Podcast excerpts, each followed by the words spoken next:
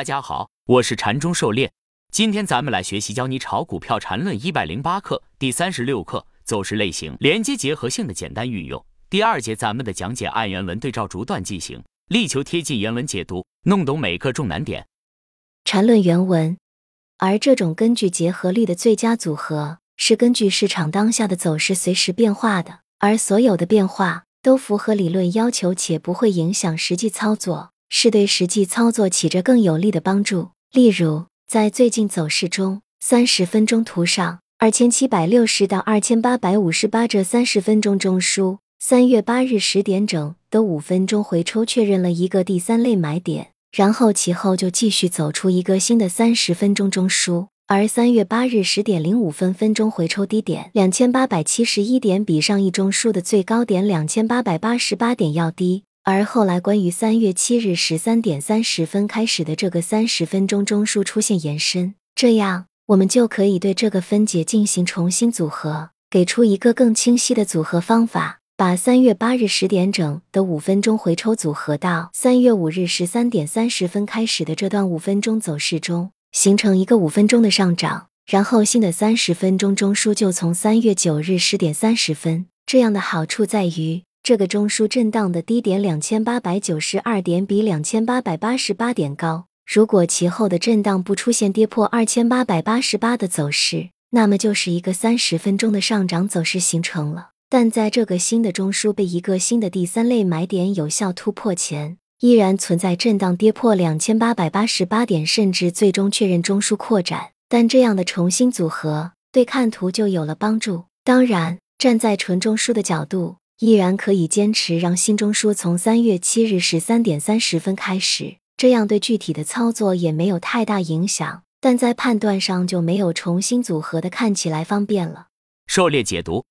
缠论是当下的鲜活的，是对当下走势做出的完全分类，并不是死板的预测，根据走势发展做出相应的调整。禅师这里使用当时的上证指数给出了当下走势分析的示范。这是上证的三十分钟图，上图标出了禅师所给的几个关键点位，下方中枢区间是二千七百六十到二千八百五十八，在二千八百七十一处形成三买，但是这个三买是一个扩张三买，因为它低于中枢 GG 的二千八百八十八。如果以此为下一个中枢第一段的结束位置，那么两个中枢就存在重合，因此构不成趋势。而如果从二千八百九十二那里看成新中枢的第一段的结束位置，把前面的都看成新中枢的连接段，那么将来新中枢形成后，后面只要不低于二千八百八十八，则会形成一个三十分钟的趋势。这只是一种分类的假设，禅师也给出了另一个可能的分类，就是跌破二千八百八十八，与前面的中枢形成扩展。这里禅师在分析时对完全分类思想给出了很好的示范。后面这种分类就是通过结合律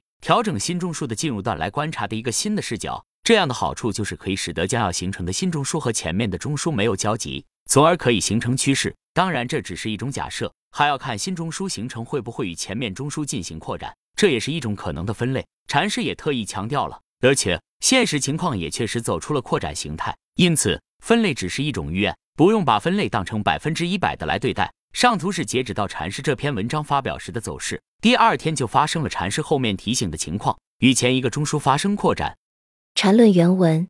注意这种重新组合不涉及任何预测性。有人可能要问，那么为什么不一开始就把三月八日十点整的五分钟回抽组合到三月五日十三点三十分开始的这段五分钟走势中？因为这种组合不利于操作。站在这种组合下，三月八日十点零五分分钟回抽的第三类买点意义并没有被揭示，是仅仅被局限在一个小的五分钟走势范围内。按照这种组合，就会很恐慌的等待背驰。之所以这样，是因为对走势的理解不够深刻，看不到不同组合反应的意义。任何组合的反应都是有意义的，对这些组合意义的全面把握，就是一个功夫上的长进了。此外，组合的一个要点在于尽量避繁就简，因为中枢扩展比较复杂。如果有组合使得不出现扩展，当然就采取该种组合更有意义。有人可能要问，那么中枢扩展的定义是否不适用？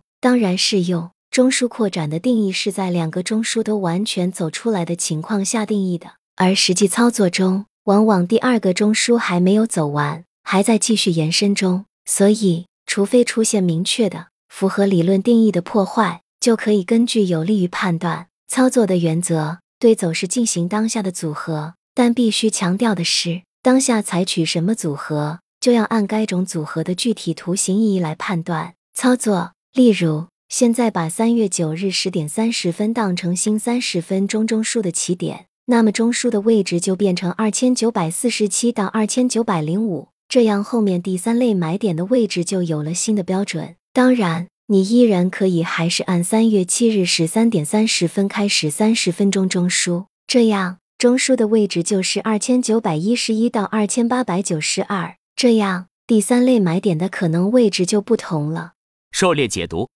走势只是表象，要发掘表象下的深层次原因，买卖点形成的原因，尤其是指数哪些原因、哪些板块导致下跌和买点的形成，走势划分的节点都应该是具有重要现实意义的节点处。另外，无论是操作还是分析，尽量避免扩展走势，因为扩展比较复杂，要避繁就简。复杂的扩展会耗尽能量，后面的走势也很难凌厉。越简单越暴力。上图标出了禅师给出的两个中枢的起始和区间，蓝色中枢和前面红色中枢有波动重合，但并未形成扩展，属于扩张。后面黑色中枢属于蓝色中枢的延伸，高点不断抬高，而由蓝色中枢到黑色中枢也是随着走势发展而变化来选择最近的作为参考。最开始肯定是先有蓝色中枢，后来等黑色中枢出来以后，相当于对蓝色中枢的扩张。对于扩张中枢的选择，之前专门写过一篇文章来参考，分辨一下中枢延伸、扩张、扩展、中枢扩张，就是用结合率来选择中枢区间，作为更适合当下的参考。